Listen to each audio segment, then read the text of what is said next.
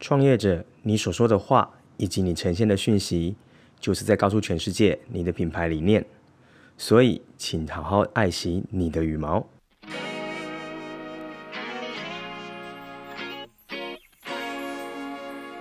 Hello，欢迎回到刚刚说什么我的频道，我是石刚。那第一次听这个频道的人呢，我跟大家分享一下，这是个频道，专门是在分享创业、个人成长，还有思维提升的内容。所以呢，如果你喜欢，而且还没有订阅的话，赶快订阅起来吧。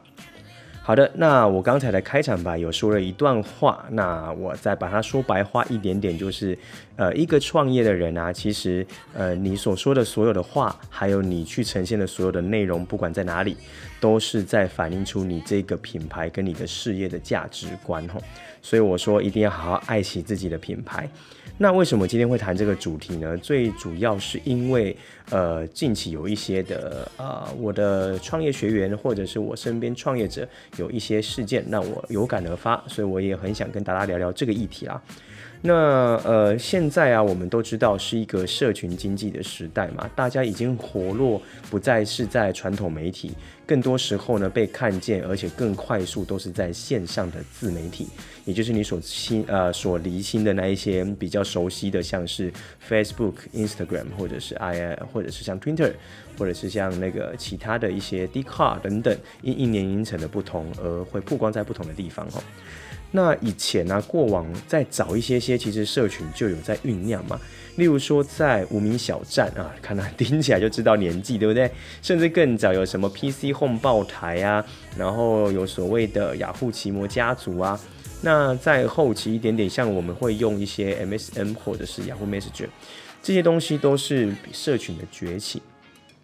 那过往我们会有像那些报台或无名小站，就会知道说，这是在我自己的私人空间，所以我想要发泄，我想要抒发，我想要说什么，我都可以在自己的小天地去提及这些事情。那当然这没有问题。不过现在呢，最大宗的一个社群的发展平台，大部分来讲会在脸书啦。Facebook 现在其实是好几十亿以上的人在使用，在全世界。那台湾呢，更直接来说，现在大部分还是用这样的社群在做到一些资讯的采集，或者是说在广告的行销，甚至是在被大家认识的一个途径跟通路吼。所以后来呢，其实我会说，创业者也非常多人在经营自己的脸书社群，也会因应他的客群的年龄层而呃分布在不一样的软体里面或在平台里面。所以呢，其实要有一个意识，就是现在如果你是创业者，你是创业家，或你是一个个人品牌的工作者，其实你在社群上面的的一个露出啊，你所说的跟你所呈现的。都代表你这个人，也代表你这个品牌，所以其实要更小心谨慎的去说每一个过程啊，因为有时候不小心你情绪来的时候，你在上面发一些呃比较负面或比较个人的内容的话，很容易不小心因为这个情绪而造成后端的影响哦。那这个也必须要说，其实社群上的人百百种，你会发现你的脸书 Facebook 上面，如果你有大概。啊，两千人、三千人，应该如果你在经营的话，这是一个平均值。可是这两三千人，甚至再多一点，四五千人，那基本上你不可能每一个人都认识嘛。但其实他们可能都看得到你。那这个过程中哦，如果你又在创业，他就会从这里来认识你，所以你所说的就会被他认定就是你这个品牌想说的了。那这个过程当中，你真真的要很注意了。我来举几个例子吧。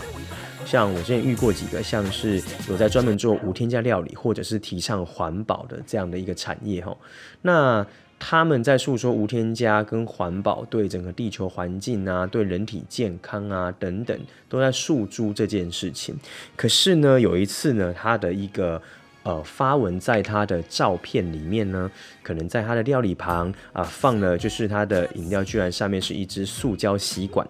或者是旁边就是一个塑胶花都好，可是这个一看其实是非常违和的，就是，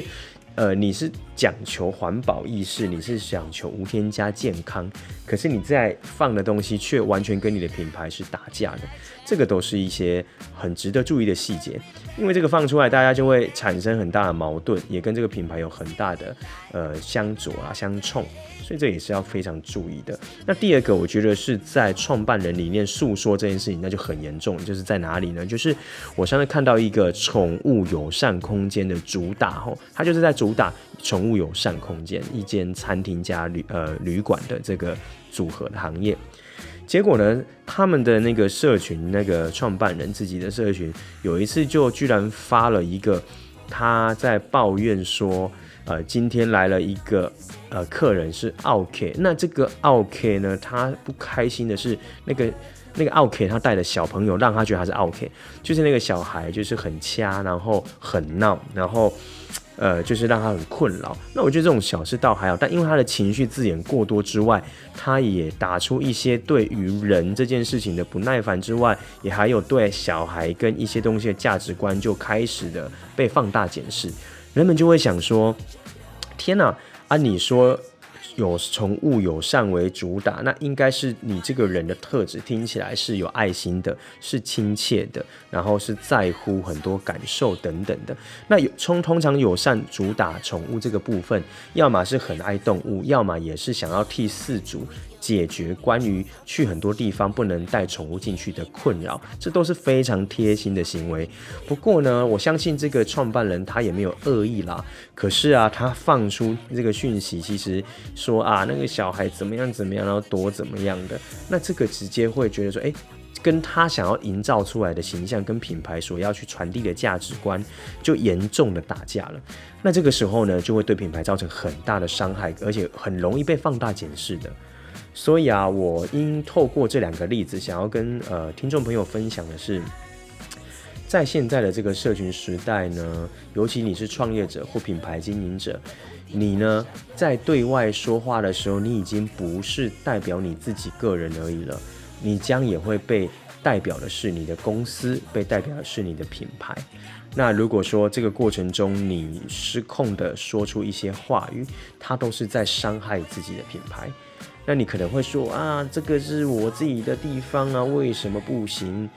嗯，我这边我觉得说真的没有什么行不行啊，你只要能够为你的行为最后呃所带来的代价负上责任，而且你也接受它，我们当我当然也没有意见。可是，身为就是我是一个呃商业企业教练，那我在做创业相关的辅导，我就会有一点点鸡婆啦，会想要跟更多人宣传这个道理哦，就是你也要想一下，假设你今天脸书里面你主打的是所谓的无添加，那如果今天有你你的那个呃客户也好，或者是说有一个很好很你这个领域很棒很优秀。很卓越顶尖的前辈，你好不容易加到他脸书好友，结果你打了这个文章，他一看，哇塞，你觉得他会怎么想呢？其实我光想到这件事情就觉得非常灾难哦，所以这真的要千万千万千万千万的小心使然，我觉得会比较好一点点，这也是语重心长啊。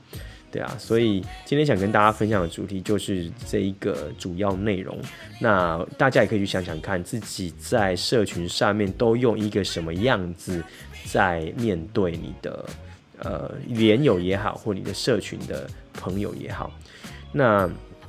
我分享一下我自己，就是在。当我开始创业了这几年之后啊，我的脸书也加了非常多我很崇拜、我也很尊敬的一些前辈，甚至是一些各领域我觉得很优秀的人。那慢慢的呢，跟这些人成为好友，在脸书上有一些互动以后，你也会很谨慎，因为你会知道，你就再也不会发一些呃很负面的文章、很抱怨的文章，甚至很废的文章的废文，然后，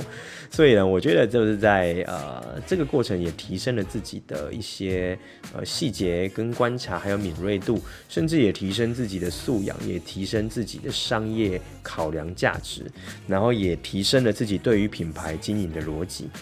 所以我觉得，呃，社群是一个很棒的转变，在这个时代，那也是一个对于我们职场修炼，还有在我们的一个创业修炼过程当中，还有我们的情商修炼当中，一个非常非常棒的途径跟管道。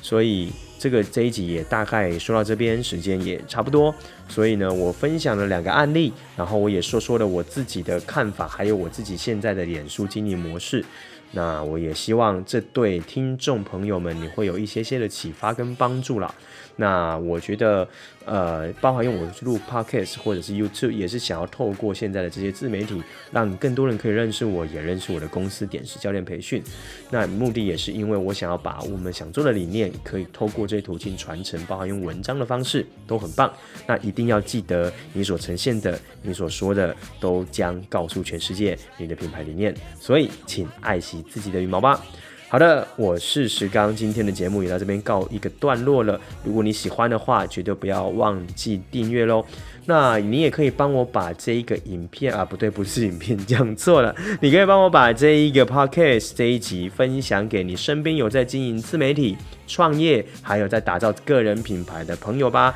我们一起。就是做好这些事情，可以传递更棒的价值，帮到更多的人，让这个世界更美好喽。好，那今天的节目就到这边，我们下期见喽，晚安，拜拜。I got rules.